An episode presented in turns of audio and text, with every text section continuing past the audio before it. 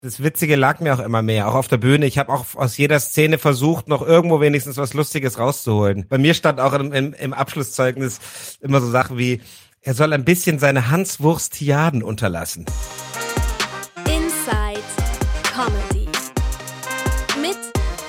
Simon Stäblein. Herzlich willkommen, Leute, zu einer neuen Folge Inside Comedy, der Podcast, bei dem wir hinter die Kulissen der Entertainment-Branche gucken. Heute habe ich einen ganz besonderen Gast. Er hat den Newcomer-Preis für äh, die deutsche Comedy nicht gewonnen. Abgelehnt. Und das, und das verbindet uns. Ähm, hier ist heute ähm, Simon Pierce. Hallo Simon, wie geht's dir? Ach, eigentlich ganz gut. Ich habe äh, kommt zum Glück in meinen anderen Standbeinen ganz gut zurecht gerade beruflich. Ich habe synchronisiert ein ein ein Disney-Film. Nee. Ja, Nee, welchen? äh, Cruella, Prequel von 101 Dalmatinern. Das heißt, bei dir ist im letzten Jahr dann keine Langeweile aufgekommen? Ja, tatsächlich. Ich drehe jetzt irgendwie wieder ein bisschen und drehe ein Kino. Ich drehe auch einen Kinofilm tatsächlich, da darf ich mitspielen. Ähm, und ja, mach synchron und ja, ansonsten viel bleibt uns ja nicht übrig. Also bühnentechnisch ist ja eher, äh, sagen wir eher dünn. Äh, ja, das, das stimmt, aber es ist schon krass, was du alles machst, ne? Synchronsprecher, Schauspieler, Comedian, irgendwie so alles, ne? Also, ich meine, ich weiß, du kommst aus einer Künstlerfamilie, dein, dein Opa zum Beispiel war ein bekannter Marionettenspieler. Äh, ist, das, ist das so ein bisschen der Grund, warum deine Entertainer-Karriere irgendwie auch, ja, vorprogrammiert war? Boah, das kann sein. Vielleicht le- es ist auch einfach der Grund dafür, dass ich nirgendwo so richtig gut bin und deswegen mir immer noch was anderes suchen muss. Nee, kann sein. Also ist tatsächlich, bei mir geht es ja schon ganz weit zurück, irgendwie in siebte Generation oder so, soweit sich zurückverfolgen lässt. Vom, vom Stehgeiger zum äh, Wa- Wa- Wander, äh, Artisten, Opernsänger war, meine Uroma war äh, Schauspielerin, mein Uropa war eben Opernsänger, mein Opa war neben dem Marionettentheater auch äh, Schauspieler. Meine Oma war auch Schauspielerin, die Mama eh. Und genau, das geht ganz lang zurück irgendwie bei uns in der Familie. Also zumindest mütterlicherseits. Bei meinem Papa, äh, der war eher der für, für die Intellektualität in der Familie zuständig. Trotzdem war es ja bei dir, also ähnlich wie bei mir, dass du erstmal was, äh, in Anführungsstrichen, Richtiges machen wolltest, oder? Ja, hast du auch studiert? Richtig? Ich habe BWL studiert, ich bin Bachelor auf, auf Arts. Ja, du hast sogar Freunde. fertig studiert. Ich habe äh, Le Lehramt studiert. Ganz, ganz komisch. Englisch und Geschichte. Aber äh, weit davon entfernt, es fertig zu studieren, studiert zu haben. Also Geschichte waren, glaube ich, so drei Semester mit acht anwesenden Tagen meinerseits gefühlt. Und aber Geschichte ist auch echt hart gewesen. Das ist echt wie, wie Mehl essen. Also da, das habe ich mir irgendwie spannender vorgestellt. Ich bin schon echt geschichtsinteressiert, aber das waren, das waren noch so typische Geschichtskommilitonen. Wobei ich, äh, ich könnte mir dich als so einen richtig coolen Lehrer vorstellen. Der auch mal die Gitarre, der sich auch nicht so schade ist, mal die Gitarre rauszuholen. Hey Kids, ich glaube, ich singe euch einfach mal, was im alten Rom passiert ist. Rangs. Ein kleiner Minnesänger. Der auch so rappend reinkommt, weißt du, der einfach nicht checkt, der nicht akzeptieren will, dass er einfach fucking normal alt wird. Hey Kids, hier ist euer cooler Lehrer. Ach, das war damals im alten Rom schwerer. Aber wie kam es dann dazu, dass du dich doch entschieden hast, äh, auf die Bühne zu gehen? Brodelt der immer schon in mir. Ich habe ja auch vor, vor der, also schon während der Schulzeit auch gespielt, gedreht und gesprochen und so. Und dann war tatsächlich der, der Knackpunkt war dann der Tod meines Vaters. Das war ohne, dass er mich da irgendwie, dass er das verhindern wollte oder so, aber das war so der Moment, wo ich mir dachte, fuck it, Simon, das Leben, also ganz pathetisch, kann halt immer vorbei sein und mach das, worauf du Bock hast und nicht, was du dir einbildest, äh, das ist die vernünftige Lösung zu sein. Und dann habe ich echt mit Papas Tod war auch mein letzter Unitag. Voll der Moment, voll der Moment of truth, voll das life-changing Event. Auf jeden Fall. Und du hast dich dann also entschieden, zur Schauspielschule zu gehen. Und, und wie ging es dann weiter? Ja, und dann ging's äh, Stück für Stück immer weiter irgendwie. Also Bühne und die, die Comedy kam ja dann erst, Gottes Willen, wann habe ich denn meine Schauspielschule abgeschlossen? Ich glaube 2008 war ich fertig mit der Schauspielschule. Oh mein Gott, wie alt bist du nochmal? Ich werde 40, 400? so wie, wie man halt als Newcomer, das, ist das richtige Alter, um einen Newcomer-Preis zu kriegen. Kurz vor der 40. Aber der Schauspielerei bist du trotz deiner Comedy-Karriere treu geblieben. Sp- Spielst du da lieber ernste Rollen oder, oder bleibst du beim Humor? Äh, ich bin schon, ähm, ich, ich bin schon gern witzig. Auch, auch im Schauspiel, tatsächlich. Also ich will aber auch manchmal, mir macht es schon auch Spaß, ernsthaft zu schauspielern, aber das Witzige lag mir auch immer mehr, auch auf der Bühne. Ich habe auch aus jeder Szene versucht, noch irgendwo wenigstens was Lustiges rauszuholen. Bei mir stand auch im, im, im Abschlusszeugnis immer so Sachen wie, er soll ein bisschen seine Hanswurstiaden unterlassen. Warme Worte für einen tollen Menschen anscheinend. Das ist schön. Was macht für dich einen tollen Menschen aus? Was sind so Werte, auf die du äh, ungern bei anderen verzichtest? Tatsächlich äh, Humor. Ähm, also wirklich, äh, auf die ungern ich verzichte. Ich, Empathie finde ich wahnsinnig wichtig irgendwie. Ich mag Empa unempath em unempathische Menschen kann ich nicht so ausstehen. Und eine gewisse Offenheit. Also ich bin ja, ein, äh, wie du ja weißt, ein sehr verschlossener, grummeliger Kerl, der, der Menschen ja grundsätzlich erstmal hasst. Und ey, das muss jetzt ein anderer nicht für mich haben, aber so ein bisschen so eine Offenheit anderen Menschen gegenüber erwarte ich schon. Und also ich weiß nicht mehr Sachen, die ich nicht so gern mag. Ich mag Gehässigkeit eigentlich. Ich weiß auch nicht, warum ich dich dann mag trotzdem. Eben. es ist eigentlich nicht so mein Ding. Und, äh, und so neidische Menschen und so wieder verstehe nicht, warum ich dich mag. Ähm, aber das sind so Eigenschaften, die ich, die ich, äh, die ich eigentlich nicht so cool finde. Du bist einer so für mich ähm, in der Szene so ein Everybody's Darling. Ich glaube, es gibt niemanden, der dich nicht mag. Ich meine Alexander Gauland, aber ich bin mir nicht sicher. Ja gut, den würde ich jetzt nicht unbedingt in die, in die Comedy-Szene Le le stecken, leider, meint, leider meint er das ernst, was er sagt. Das ist schade. Äh, nee, hast du schon mal irgendwie äh, so wirklich Beef gehabt mit irgendwas? In der Szene, Ja, oder so am, am Set oder mit, mit irgendjemandem, wo, wo du musst jetzt auch keinen Namen sagen, aber gab es schon mal irgendwie Situationen, wo, wo du gesagt hast, boah, das geht gar nicht, mit der Person kann ich nicht arbeiten oder gab es sowas schon mal? ähm, ähm, in der Schauspielerei gab es es schon mal, aber Ja gut, das sind die Krallen ja auch noch länger als in unserer Ja, und da war es tatsächlich, also das ist, das ist richtig unangenehm, aber das war tatsächlich auch, weil, der, weil die Person sich so aufgeführt hat. Ich finde es immer ganz schlimm, wenn man irgendwie quasi die, die Untersten deiner Nahrungskette dann so, äh, ähm, also in Anführungszeichen, so beschimpft und gleich blöd anredet, so irgendwelche Prak- Z-Praktikanten. Und was bei mir immer gefährlich ist, wenn ich wirklich hungrig bin. Also es ist das Wichtigste, dass man irgendwie bei der, bei, bei gerade bei so Dreharbeiten, ist es eine alte Faustregel, das Catering muss erstmal passen, dass die Leute wenigstens äh, vom Magen her gute Laune haben. Also das sind so Dinge, mit denen man dich kriegt. Mit was, mit, mit, mit Damit könnte, könnte man mich kriegen, ja. Ich weiß übrigens gar nicht immer, ob ich Everybody's Idol, also ich merke das schon, aber ich denke mir irgendwie, ich finde schon bei uns in der, in der Szene, also gerade im Vergleich zur Schauspielerei, ist es schon alles irgendwie ein bisschen kollegialer und man hat nicht so ein krasses Konkurrenzempfinden. Weil es nicht so viel gibt. Weil es halt für jeden von uns was zu tun gibt. Also weil jeder, der, der, der ja, ich meine, also du bist aber selber dafür verantwortlich. Die nimmt ja keiner, beim Schauspiel nimmst du dir halt theoretisch Rollen weg. Bei der Comedy äh, hat sich halt jeder, also der Hum- Humor ist ja sehr individuell, weißt du, also braucht man braucht nicht erzählen. So, die Leute, die dein Zeug lustig finden, finden vielleicht meins nicht lustig oder andersrum oder beides. Und somit nehmen wir uns kein Publikum weg. Und es gibt halt so viele Locations in so vielen Städten in Deutschland, wo wir spielen können. Also selbst du kannst halt am gleichen Abend spielen wie ich und äh, was ich, Luke und bla bla bla und bla bla bla. Und wir haben halt alle Publikum. Ich halt nur zehn Leute, aber das hat nichts mit dir zu tun. Naja, also ähm, die Kampagnen, die ich gestartet habe, waren jetzt auch nicht gerade für dich. Sie kriegen 30 Euro, wenn sie heute Abend zu Hause bleiben.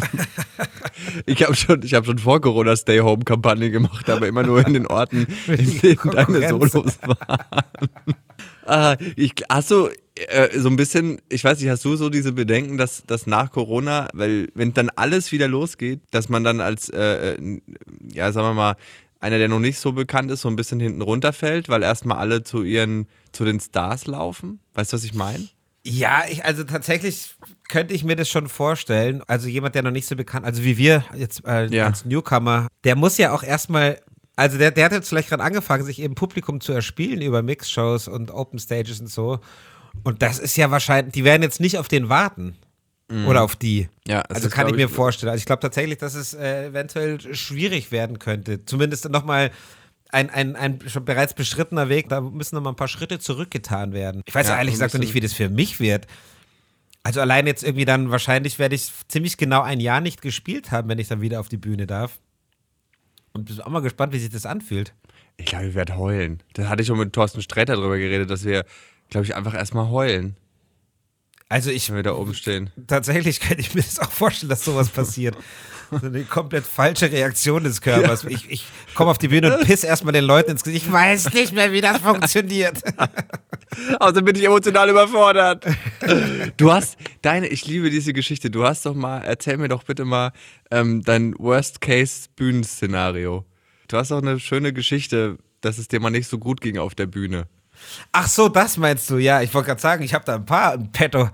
Äh, ich habe mal tatsächlich ähm, äh, Norovirus heißt das Ganze und das ist ein Virus, der äh, den Magen-Darm-Trakt betrifft und sehr Imperativer Stuhlgang. So, genau, das ist tatsächlich. So nennt man das, ne? Das ist sehr gut, ja. Und der kommt ja auch ko komplett ohne Vorwarnung. Das ist nicht so, dass der am Tag schon ein bisschen, oh, mir geht's ein bisschen komisch schon und der ist so, okay, ich bin da in 3, 2, 1, Feuer. Three, frei. two, one. Montezumas Rache kommt ziemlich unmittelbar. Und ich stand auf der Bühne, habe mein Solo gespielt im ausverkauften Lustspiel aus München, 300 Leute und ähm, merke auf einmal so, nach der Pause war das, oh, mh. Es fuhr mir so ein bisschen heiß hinten rein, kennst du das? Und parallel ist halt oben auch irgendwie, mein Mund wurde so trocken.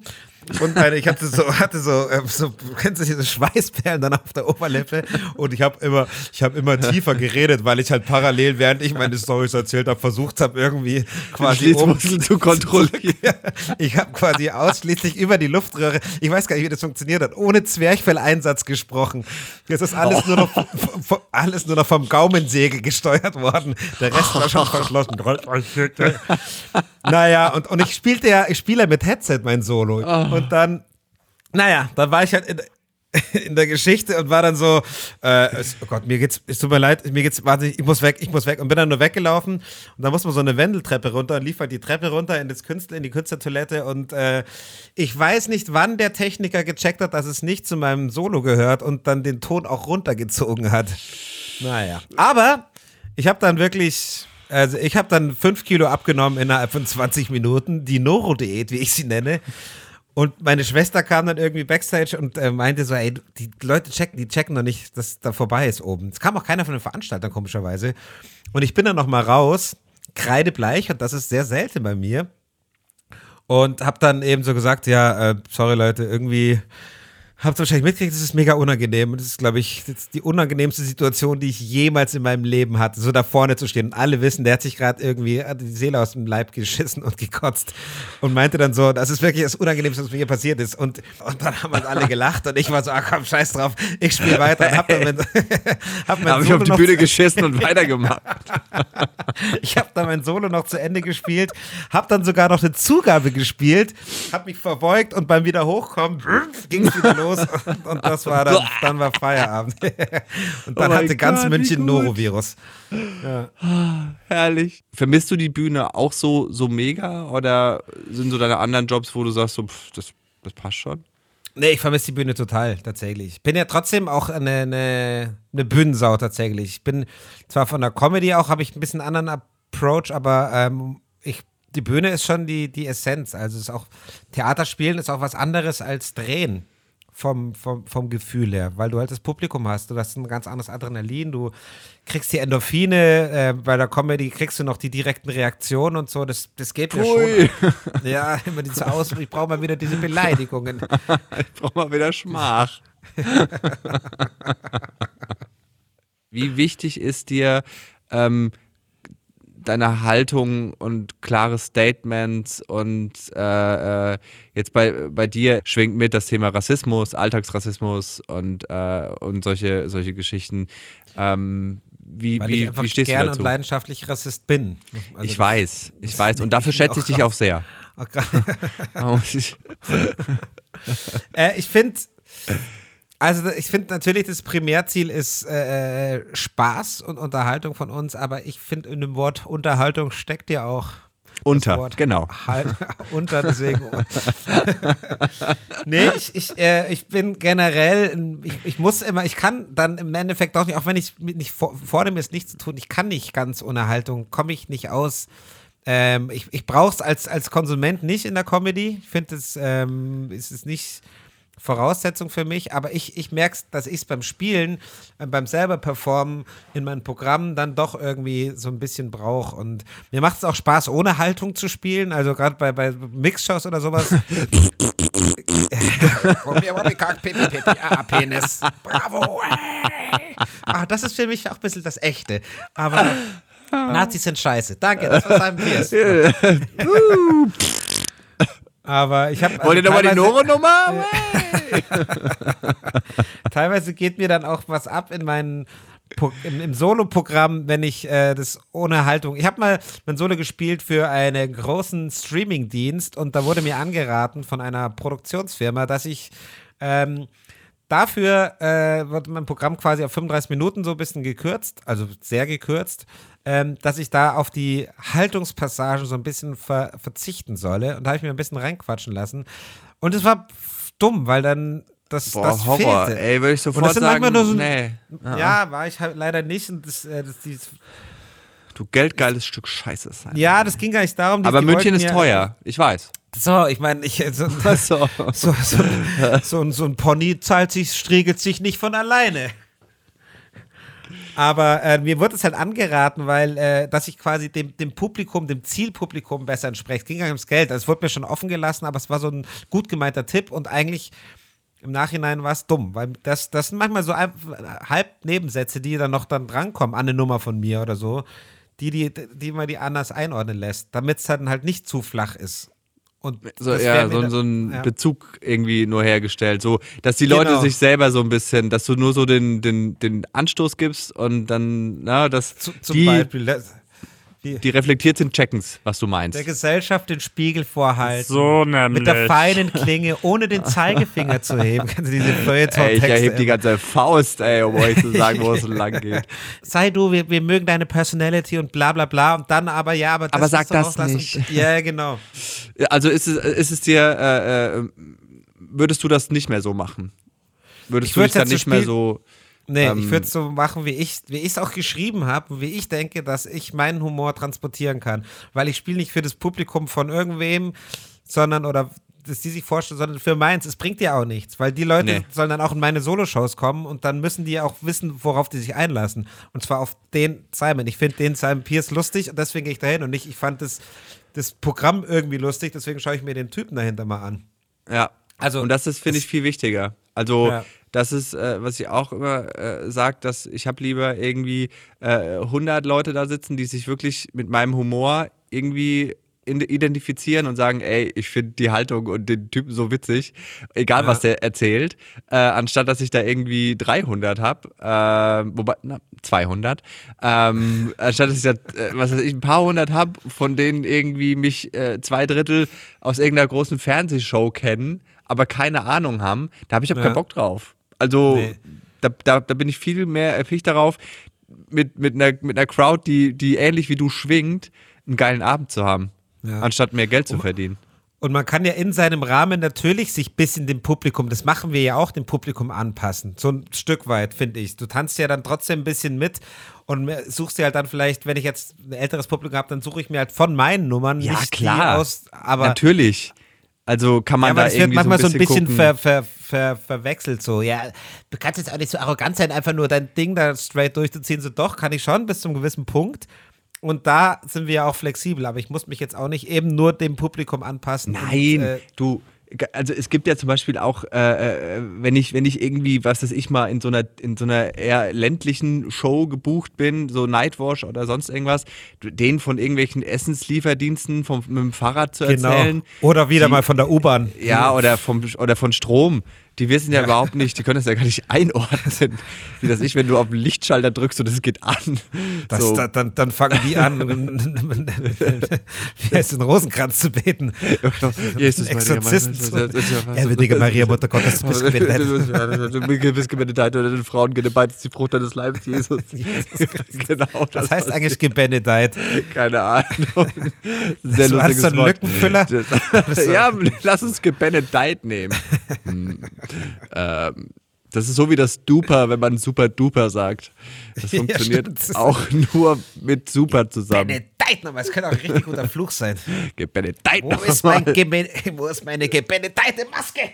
äh, nee, das ist schon, ich, ich habe mal, ähm, ich weiß nicht, ob ich das in dem Podcast schon mal erzählt habe, aber mein ähm, erster Kontakt mit einer mit einer Künstleragentur. Das war, War ein so Gebenedeiter. Das war ein Gebenedeiter. Nee, die waren überhaupt nicht gebenedeit, die waren nämlich homosexuell. Bah. Und ähm, es war so ein homosexuelles Künstler-Agenturpärchen, äh, und die haben dann äh, so mich, sich mit mir getroffen und dann ging es so darum, ja, äh, wir finden ganz cool, was du machst und so. Also das waren aber eher so Leute, die sich an so Provinztheater verkloppen wollten, ne? So, so Abo, ich spiel. na? Genau, wo du so spielst. So in Pfeffelhausen, in der Hintertupfinger Straße 3, im Scheunentor 4. Das Rappelfatz in Löhne Scheid. Die, die Orte, die so ähnlich klingen wie größere Orte. Genau, das ist, du spielst im Adlertheater in ist- okay, cool. In Berlinhausen. Aber die Abo-Leute sitzen, wo sie immer sitzen, verdammte Scheiße. Egal, ob vorne frei ist. Nee, und jedenfalls wollten die dich da so hin verschachern und da war ich schon so, oh, ich weiß nicht. Und dann meinten die aber irgendwann so, ja, ähm, themenmäßig würden wir aber dann zum Beispiel, wenn du im Süden spielst, das mit der Homosexualität eher ausklammern und ich so, what? Krass. ja, und das als, als Gay Als selber, Couple, ja. die eine Agentur, wo ich dachte so, äh, lass mich kurz überlegen, nein. Also, wo, du, wo ich echt dachte so, Leute, ey, ist das euer Ernst? Ja, das wäre da jetzt nicht so, da, da würde man nicht so Anklang finden. Ich so, oh, gut. Das jetzt also wie, wie mit dem Philipp Lahm. Wie fandst du das Statement? Also ich finde es so doof, dass man sich überhaupt outen muss, dass es immer noch so ein Riesenthema ist, dass man Leute dazu bringen will, dass sie sich outen. Ich musste mich auch nie als heterosexuell outen, aber Ja gut, Ja. naja, es gibt ja einen Unterschied zwischen dazu, also niemand erwartet ja von dir, dass du dich jetzt vor die Kamera stellst und sagst, ich bin schwul, aber ähm, einfach die Leute äh, leben zu lassen, ohne irgendwelche äh, äh, Scheinehen aufzusetzen äh, mit irgendwelchen Vertragsfrauen. Äh, Ja, aber das, das, das führt ja dann dazu, weil es ja leider so ist, wenn du als Fußballer, ähm, also als Profifußballer keine Frau hast über längere Zeitraum, dann kommen sofort die Fragen auf. Und, und von den gleichen Zeitungen, die jetzt Artikel rausbringen, sagen also, ist es denn wirklich heutzutage noch ein Thema? Und drei Monate später, wenn Manuel Neuer seit vier Jahren keine Frau hat, so, hm, gibt es da ein Geheimnis, ein Geheimnis für Manuel? Also, Ja, Leute, was wollt ihr denn jetzt? Ist es jetzt kein Thema? Ihr macht ja eins draus, ihr Medien. Und es wird auch immer so sein. Und deswegen werden die ja quasi dazu gezwungen, diese Scheinfrauen zu machen. Also die Scheinfrauen sind ja nur eine Vorstufe, dass du dich eben nicht outen musst. Ja, aber ich meine, äh, äh, äh, zu sagen, so, äh, sich lieber nicht zu outen, weil das manchen Fans nicht passt. Ich meine, äh, äh, würde das auch, würde, äh, was ist denn der nächste Schritt, dass er farbigen oder, oder People of Ja, ja. Color Spielern rät, mit einer Burka zu spielen, weil das Ja. äh, irgendwo in manchen Landesteilen oder was weiß ich was, den, den Vereinen nicht passt? Also, was ist denn das für eine Es ist eine Aussage? wahnsinnig dumme Aussage. Also auf jeden Fall mal wieder nicht zu Ende gedacht. Ich weiß auch immer nicht, also ich weiß auch nicht ehrlich gesagt, wurde, ob, ob der wurde der hat der sich proaktiv gemeldet jetzt zu dem Thema oder Hat er dieses Buch geschrieben oder so? Und aber war das dann- das, ich, kann- ich habe das gar nicht Ich glaube, so der hat irgendein. Buch geschrieben. Ich weiß, wusste gar nicht, was er schreiben kann. Und äh, dann irgendwie, wahrscheinlich haben sie sich dann auf diese Passagen auch gestürzt, ne? Also ich glaube jetzt nicht, dass er da äh, das. Das wurde jetzt äh, quasi das, im, im Zuge daraus Genau. gesucht. So, aber es ist trotzdem irgendwie so ein bisschen, so ein bisschen, äh, ja, bisschen Panne. Ja, das ist halt so, vor, vor, also vorauseilender Gehorsam ist ja falsch, aber das haben nicht die Fans zu, also dieser Gedanke ist allein blöd, aber, aber das aufgrund der Fans jemand quasi äh, zu raten, das zu unterlassen, ist, ja, ist einfach Quatsch. Ich, ha, es ist ein schwieriges Thema. Also eigentlich ist es gar kein schwieriges Thema, eigentlich ist es ein total leichtes Thema. Wir sollten mal alle mal drauf scheißen. Ja, aber gerade in der Debatte jetzt, guck mal, gerade ich ganz kurz, gerade in der Debatte, in der Debatte, in der man sagt so, ja, äh, äh, äh, hier jetzt auch, äh, äh, als sich ähm, hier ähm, Hanau gejährt hat und so, ne, dass man sagt so Hass in der Gesellschaft und Ausgrenzung und Rassismus und so. Und das ist ja, das ist ja dann die die schlimmste Form, ist ja, wenn wenn dieser Hass sich so aufbauscht, dass sowas passiert, ne? Ja. Aber ich finde, wenn man sich dann in die Öffentlichkeit stellt und sagt, äh, nee, du darfst dich nicht, äh, äh, du darfst nicht sagen, dass du schwul bist, ähm, weil, weil, dann, weil, der, weil dann der Hass über dich reinbricht, das ist doch, da, dann, dann gibt man ja genau dem nach, was man gerade Genau. eigentlich ausmerzen möchte. Ja. Dass solche schlimmen Sachen eben nicht passieren.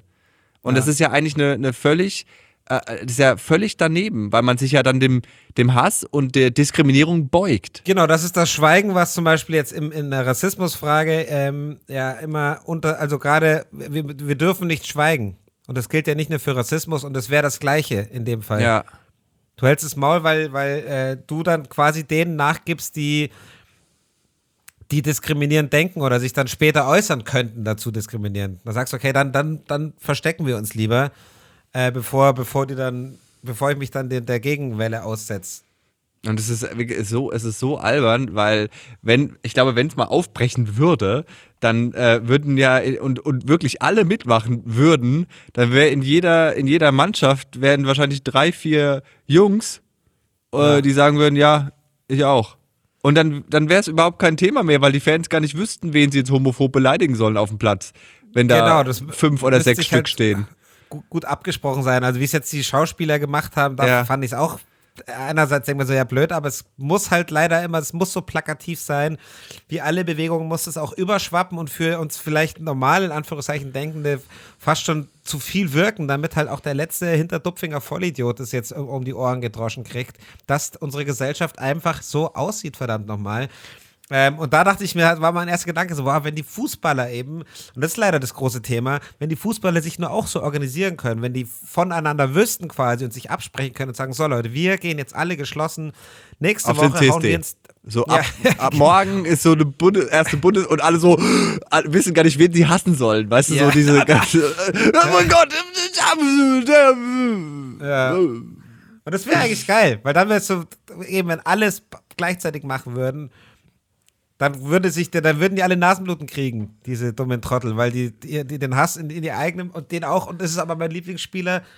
Und dann, Glaubst du, dass sich in der Gesellschaft gerade was, was tut, so was das Thema äh, äh, Rassismus und alles, dass die Awareness steigt? Also ich fand jetzt zum Beispiel auch ähm, äh, jetzt, als äh, wie gesagt diese, diese furchtbare Tat in Hanau sich gejährt hat, dass sehr viel so wie Remember auch und, ähm, und das sind die Namen und das sind die Opfer. Oder ist das nur, weil wir in unserer eigenen Bubble sind und eh mitkriegen, was wir mitkriegen wollen? also ja, wir sind in der Bubble, das muss man auch sagen, aber ich, ich glaube, bei allem, was man immer, man hat das Gefühl irgendwie, dass gerade alles schlimmer wird. Also, dass es mehr Rassisten gibt, dass es mehr diese Trottel gibt, dass sich eben, was du auch sagst, die Gesellschaft mehr spaltet. Aber ich glaube tatsächlich, wenn man dann noch mal einen Schritt noch weiter zurück macht, ich alter Positivdenker, ich finde eben schon, dass es eigentlich gerade alles viel besser gibt. Die Ich Awareness ist krasser. Die Jugendlichen, ich mache ja manchmal Lesungen an Schulen mit so Neunklässlern und so. Ey, die stellen mir Fragen, also die schon so lesen? woke sind. Ich kann, ich kann Bilder, also ich, wie heißt das? Comics. Ich male, ich mache Schattenspiele mit den Fingern. Und die haben schon so eine Ahnung und die kümmern sich, also was es, ob es jetzt Klima betrifft, ob es jetzt äh, äh, Rassismus geht, ob es Gender geht, ob es LGBT, die haben so viel mehr schon in einem jungen Alter, worüber die sich Gedanken machen. Jeder von uns auch äh, versucht irgendwie weniger zu fliegen, weniger Fleisch zu essen. Es gibt, du, du kriegst in Bayern auf dem Land mittlerweile auch eine vege wirklich vegetarische Gerichte und das ist dann nicht Spaghetti, äh, Spaghetti Bolognese oder was bei mir mal war, äh, ich bin ja kein Vegetarier. Servierten. Yes.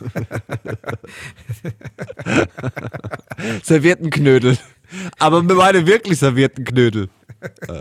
Die sind aus Servietten Nee, was war das? Ein Salat mit Putenbruststreifen war mir, da wurden mir dann angeboten.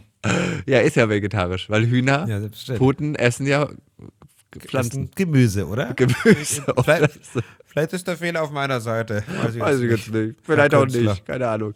Nee, aber ich, also ich finde gerade halt auch in den, äh, ich, gerade in den Städten so, äh, äh, wenn ich jetzt irgendwie so ähm, in, in Köln irgendwie, was weiß ich, unterwegs bin, äh, in den Innenstadtbezirken, da, da, da fühle ich mich schon sehr, oder da fühle ich schon sehr dieses open-minded äh, äh, Linksgrün versifft. Le linksgrün versiffte Leben. Ne? So. Da, ne? Also alles ist da irgendwie okay. So, ich meine, außer die Leute mit ihren scheiß Slacklines, die würde ich am liebsten köpfen. Aber, aber die, haben- die haben immer so Ballonhosen an, die die aus Bali mitgenommen haben. Ja, weil die Und auch balancieren und- müssen. Du, Okay, das erklärt, warum dein Live-Programm nicht funktioniert. Nein. Ähm, nee, aber ich finde äh, äh, schon, dass, also ich merke auch einen einen Umschwung. Also ich glaube gerade auch durch das Internet. Na? Früher, als ich, als ich gemerkt habe, ich bin schwul, äh, da war das Internet in seinen Kinderschuhen. Na? Ja. Du warst dann so eher so, äh, okay, I'm the only gay in the world. Und Ja, ja, heutzutage, wenn du als Zwölfjähriger merkst, ich bin schwul, dann machst du Instagram auf, gibst den Hashtag Gayporn ein und ab geht die Luzi. Ne? Und also, Grindr oder, ja, nein, du gibst halt, also du weißt halt sofort irgendwie durch das Internet, du bist nicht bin allein. alleine. Ja. Und das, und das verbindet irgendwie direkt und ähm, gerade auch, wie gesagt, die, diese, diese äh, äh, Awareness, so dass, dass man, äh, dass Leute sich einsetzen und äh, glaubst du, glaubst du, dass es manchmal für dich in der, äh, in der Medienbranche ein sogar, also was heißt sogar, oder ein Vorteil ist für dich? Fernseh, machen wir uns nichts vor, Fernsehsender denken so. Wir brauchen, wir brauchen einen davon, wir brauchen eine davon, wir brauchen einen davon. Also äh, es ist tatsächlich, ich habe es äh, nach George Floyd äh, tatsächlich gemerkt, dass äh, gerade auch im öffentlich-rechtlichen Bereich, dass die die alle ihre diversen Drehbücher aus in verstaubten Schubladen geholt haben. Wir müssen jetzt was machen. Wo haben wir denn noch mal irgendwas mit schwarzen Ah, Darstellern? wie wär's Also- denn mit der letzten Instanz? Ja.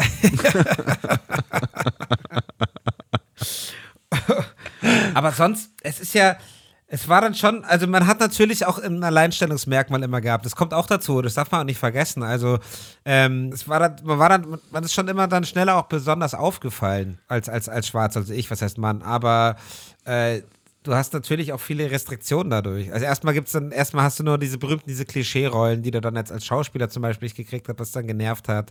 Ähm, dann war es ganz lang so, dass die sich auch nicht getraut hätten, den Schwarzen halt in, in eine Primetime-Moderation oder so zu setzen. Oder Kinder, ich weiß, ich war damals in so sowas so was wie Willi will's wissen, als, als Moderator angefragt. Ich kenne nur fünf so gegen Willi. Ja, das ist so was Das ähnliches. ist die Fortsetzung. Da, da, das, da wird man gern Schwarzen dafür. Aber. Und da, wurde, äh, und, da, und da wurdest du nicht genommen, aber nicht mit der, also so subtil dann, ja, weil, oder, also, Genau, also das äh, habe ich dann irgendwie mitgekriegt über eine befreundete Redakteurin, die da eben Diskussion war. Das war halt so, ja, das Kindern, den Kindern vermittelt. Also das, ich würde die Zielgruppe nicht genug ansprechen, nicht breit genug. Also die wollten dann schon eher halt jemand aus der, aus der breiten, nee, es war für die Sendung mit dem Elefanten, war das, glaube ich. Das und ich das. dachte, Moda, Mo, äh, Mola Adebesi hat, äh, hat Der war ein Wege Vorreiter. Aber der hat hinten draus bei Viva einfach keinen guten Job gemacht, muss man sagen. Muss man auch einfach mal Die anerkennen. letzten, die letzten fünf Sendungen, da hat er irgendwie War er einfach- falsch abgebogen. Einfach äh, die Attila Hildmann Straße runter. Das war einfach schlecht. Nein, Mola, ganz liebe Grüße, kenne ich. ja, Grüße gehen raus, Mola. Das war Ähm, tatsächlich, ähm, als ich, ich hatte damals auch Dreadlocks und dann hat eine Lehrerin von mir auch gemeint bei der Abfrage, weißt du, was ich mir bei Ihnen richtig gut vorstellen könnte, Simon, in der neunten Klasse oder so, dass Sie so Moderator machen. Meine ich, hm, haben Sie gestern mit Ihrer Tochter Viva geschaut, weil er war halt einfach, die hat einfach Mola Adebisi gesehen, abgespeichert, ach, das wäre doch genau was für ein Simon. Dreadlocks, schwarz, perfekt. Naja. Hat recht behalten. Ich, es ist, es, ich finde ja auch immer, wir, wir müssen aufpassen, dass wir eben unseren Humor nicht verlieren. Es ist alles wahnsinnig sensibel gerade. Ja. Ich finde auch, dass wir übereinander lachen müssen, äh, also miteinander und auch übereinander mal und auch mal in einem Klischee übereinander. Finde ich schon noch wichtig. Irgendwie. Und auch mal weiß unter der Gürtellinie, weil, wie wir sicherlich alle der wissen, in dem Wort Unterhaltung steckt auch das Wort unter. Haben wir Unter der heute Gürtellinie. Und ich check, aber ich, es ist halt, ich habe jetzt auch noch keine Lösung, wo, wie, wie man das quasi gut ansetzt. Jetzt rumzurennen und zu brüllen, man darf nichts mehr sagen, deswegen mache ich es jetzt trotzdem. Und jetzt pass auf, jetzt äh, baller ich euch hier ein paar Judenwitze um die Ohren. Wow, und ich sage jetzt Mohrenkopf oder was weiß ich. Wie es ja auch irgendwie Leute machen. Denken so, nee, das ist, na, da, da, da, das ist es auch nicht. Denk erstmal nach. Lass uns mal alle ganz kurz, nehmen wir mal einfach zwei, drei Atemzüge zum Denken erstmal, bevor wir irgendwie reagieren. Vielleicht sollten wir das alle mal machen. Nicht mal so schnell, man muss immer so schnell reagieren auf alles. Boah, du kommst ja, gestern habe ich in den Nachrichten gesehen, weil du wohnst ja in München. Nein. Ach so. Nein. Du kommst ja den Nachrichten, dachte ich. Nein, ich habe gestern in den Nachrichten gesehen, da äh, es gibt jetzt diese Bewegung ähm, Frauen in der katholischen Kirche, äh, die quasi ähm, die Rolle der Frau in der katholischen Kirche ähm, reformieren wollen. Die haben es die haben's in, die, in die Nachrichten Ja, geschafft. ja, ja, Wie, also- wie, wie spartig kann man denn sein? Ich mache Naja, die Comedy, die haben- Comedy für Link Linkshänder, die aber Rechtsfüßer sind und rote Haare haben. Bei Ey, nein, Augen. wirklich. Die haben jetzt, die haben, also die haben, die haben so Thesen an, an Kirchen, äh, äh, wie, wie Luther damals, so, so Thesen an, an Kirchen äh, genagelt. Aber weil sie Frauen sind, konnten, konnten sie nicht richtig hämmern und die sind alle weil sie so schwach waren. Genau. Und es war in München in, in, in irgendeiner Kirche und dann kam so ein, so ein Münchner äh, äh, Opi und hat das so gesehen und kam, ist dann so auf die eine Frau zugestürmt, irgendwie so. Also, da, du, da- du Frauen sind genauso viel wert wie Männer. Wo habt ihr denn da oben? Ihr seid ja wohl, wie, wo kommen denn da hin? Also, ihr spinnt's ja und ist weggegangen. Und ich so, oh, Da haben wir, noch- da haben wir noch ein bisschen was vor uns. Vielleicht, hey, wow, that was vielleicht haben wir Homosexuellen doch nicht das größte Problem. Wow, ich war richtig perplex. So. Fühlst du dich denn in München oder in Bayern, wo man ja oft sagt, da ist noch viel Tradition und äh, ähm, spürst du das manchmal, so, so, so eine gewisse äh, konservativ, so ein Konservativismus, heißt das so? Äh, oder oder in, äh, Konservatismus, Konservatismus? Oder bist du so, äh, die München-Bubble ist total Das ist Cool. halt das Schöne. Wir sind halt in, in München ist ja das, das gallische Dorf in, in Bayern quasi. Also München ist halt nicht Bayern. München ist halt schon offen. Und äh, ob das jetzt hier stärker ist oder nicht, klar kriege ich hier auch meine Sprüche ab. Aber ich würde schon sagen, dass es hier relativ progressiv alles vorangeht in München. Dann doch. Ich, ich finde auch mal, ich, ich, meine Schwester lebt ja in München, äh, wie du weißt, und ich äh, bin auch immer echt gerne da. Ich finde, da ist alles so, da ist alles, da ist alles so ordentlich und alles so, alle benehmen sich irgendwie. Das Es ist, so, auch wahnsinnig sauber, das stimmt schon. Ja, es ist so. Wow. Ich fand das auch noch eine Zeit lang uncool. Man muss sich immer verteidigen auch und dachte, hier gibt es auch kaum mal Graffitis. Also wenn du hier mal eins siehst, ist so krass, ich habe ein Graffiti gesehen. Dann fahren alle hin und so. Aber ich denke mir auch so, ja, jetzt auch mit dem Kleen, ich muss es halt auch nicht haben, dass am Spielplatz irgendwie da die, also die Heroinspritzen rumgehen, Ja. so blöd gesagt. Also ja, aber ganz ehrlich, also in, in urbaner könnte es manchmal sein, aber Ja, gut, aber zum Beispiel in Duisburg, ähm, äh, da trittst du halt mit, äh, mit drei äh, mehrmals in so eine Spritze rein und dann ist dein Immunsystem aber auch einfach dann bist besser. du aber auch, dann bist du immun gegen Heroin. bist du immun gegen AIDS und Heroin. Das ist einfach auch äh, ein Vorteil. Manchmal. Ähm, aber ich finde das auch echt manchmal wirklich krass. Ich habe auch manchmal das Gefühl, dass, dass äh, in München so, so Busse rumfahren, wie so Hundefängerbusse in, in, in Rumänien und so Leute einsammeln, die, die nicht adrett sind und dann Die einfach dich nicht ins, und dann die werden einfach dann angezogen. Ja, die- die- kriegen die- so total, die, die werden auf die Maximilianstraße gefahren und kriegen so ein Total Makeover von, was ich, Burberry und äh, ich kenne keine Mode, wie du siehst. Ich war schon lange nicht mehr Mode einkaufen. Nee, ich glaube eher, dass sie eher so, ein, so eine Amnesie verpasst kriegen und dann irgendwo so in Bochum rausgeschmissen werden mit so einem Umschlag mit 500 Euro und dann einfach sich da ein neues Leben aufbauen sollen. Aber Hauptsache das schöne München nicht mehr beflecken. Das ist schon. Das ist, es ist tatsächlich auch so, dass hier irgendwie, es gibt natürlich auch äh, Drogenabhängige und so und die werden dann immer regelmäßig, das ist dann immer so ein bisschen die hässliche Fratze, dass man die dann so wegschiebt. Die haben halt ihre Spots dann, wo die dann abhängen, mein Gott, was sollen die machen? Und dann wird es halt gesäubert von der bayerischen Polizei. Dann kommen die da weg und tauchen halt woanders natürlich wieder auf. Bochum. Bloß, wie gesagt, Aber hast du schon mal mit dem Gedanken gespielt, äh, weil äh, so, so für Live-Comedy und so ist München ja jetzt auch nicht so noch nicht. Überall passiert auch da was, habe ich gehört, aber nicht so the place to be. Hast du schon mal mit dem Gedanken gespielt, woanders hinzugehen? Ja, ich hatte mir mal überlegt, tatsächlich nach Ingolstadt zu ziehen, aber Ich hasse Audi und nee. Nee, es ist tatsächlich gar nicht so. Also mittlerweile gibt es hier echt eine krasse Open-Stage-Szene auch. Du kannst ja mittlerweile, könntest theoretisch hier bestimmt jeden Tag spielen. Ähm, ich habe mal, natürlich war Köln immer irgendwie ein Gedanke, weil halt da auch mehr passiert, weil ich da auch einen adäquaten Freundeskreis fast habe. Äh, nicht ganz so tief verwurzelt wie München, aber ich, das ist tatsächlich, ich bin so voll Münchner, das ist voll meine Stadt. Ich, äh, das ist, die hat genau mein, meine, meine Temperatur, was? Der, die, ich atme den Vibe dieser Stadt. Wie lang wird eigentlich so eine Folge? Also wie viel, äh, Sechs Stunden. Nein, die machen die Tonspur auf halbe Geschwindigkeit. Und so kriegt man Länge rein. hast du das mal gemacht? Du musst mal Deutschlandfunk äh, oder so, so irgendeinen Nachrichtenpodcast hören auf halber Geschwindigkeit oder auf so, es gibt auch Dreiviertelgeschwindigkeit. Und es klingt dann einfach wie so wahnsinnig kluge Alkoholiker. Ja, man muss aber schon sagen, dass seit den Kyoto-Protokollen sich gerade in den bilateralen Beziehungen zwischen China und Russland wahnsinnig viel getan hat. Saugeil. Mein Quarantänetipp: Simon Pierce. Podcast in halber Geschwindigkeit hören. Einfach um die um, um Zeit totzuschlagen. Mal Aber irgendwelche Wissenspodcasts, das, das, äh, das. Was ich auch gut finde in doppelter Geschwindigkeit, weil das hat so eine gewisse Hektik.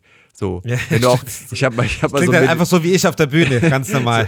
Ich habe mal so einen Meditationspodcast in doppelter Geschwindigkeit gehört und es war dann total aggressiv, wenn die so total schnell reden und dann so sagen so, und jetzt beruhigen wir uns mal, jetzt atmen wir ganz langsam an und dann, ganz langsam so, auf! Du machst mich wahnsinnig.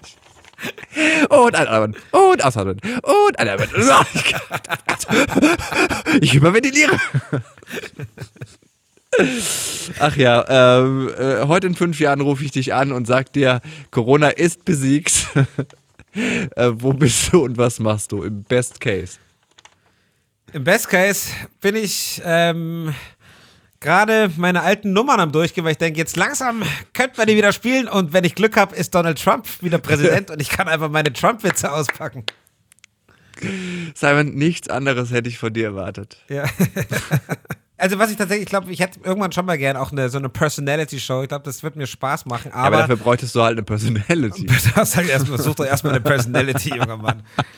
Ähm, aber ich, ja, das ist ja Teil meiner Zufriedenheit. So, ich setze mir auch keine großen Ziele. Ich wäre auch, wäre auch jetzt nicht super traurig, wenn es einfach so weiterlaufen würde, weil ich bin sehr glücklich, habe tolle Kolleginnen und verdiene Geld mit meinem Job, so der mir mega viel Spaß macht. Ähm, was will ich mehr? Also klar, kann es immer mehr werden, aber ich setze mir keine Ziele dafür.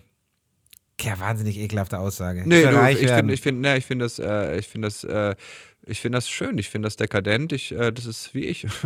Das ist, äh, ich, ich, äh, äh, ähm, ich glaub dir das aufs Wort. Du bist äh, wirklich auch ähm, eine der, der wenigen Menschen äh, äh, in, der, in der Szene, auf die ich mich immer wirklich freue, wenn ich weiß, dass wir irgendwie irgendwo zusammen drehen oder zusammen spielen oder so. Das ist wirklich so, dass ich dann wirklich denke, so cool, jetzt haben wir irgendwie einen Job zusammen. Also, ich mich auch, aber bei dir liegt es auch daran hauptsächlich, dass du weißt, okay, ich bin safe, schlimmstenfalls der zweitunlustigste nur an dem Abend. E egal wie sehr ich wie sehr ich bomb, es ist immer noch Simon Pierce da, um schlechter zu sein als ich. Wow, das fühlt sich gut an. Oh, das ist so schön, das ist so. Ah, Ich freue mich. es ist äh, und äh, es ist dann so richtig enttäuschend, wenn zum Beispiel heißt, ja, der kommt nicht, weil er irgendwie einen Dreh hat. Dann direkt nass Kaltschweiß, saurer Kaltschweiß aus den Achseln. Gott. Nee, äh, ja, ich glaube, wir, wir sind soweit durch. Ähm, vielen, vielen Dank, dass du hier äh, mein Gast warst im äh, Danke. Podcast. Dir. Äh, nee, das war wirklich äh, äh, ein äh, tolles Gespräch und äh, ich hoffe, dass wir uns bald äh, wiedersehen. Ich auch. Ich vermisse dich ein bisschen. Ich vermisse dich auch. Inside Comedy mit Simon Stäblein.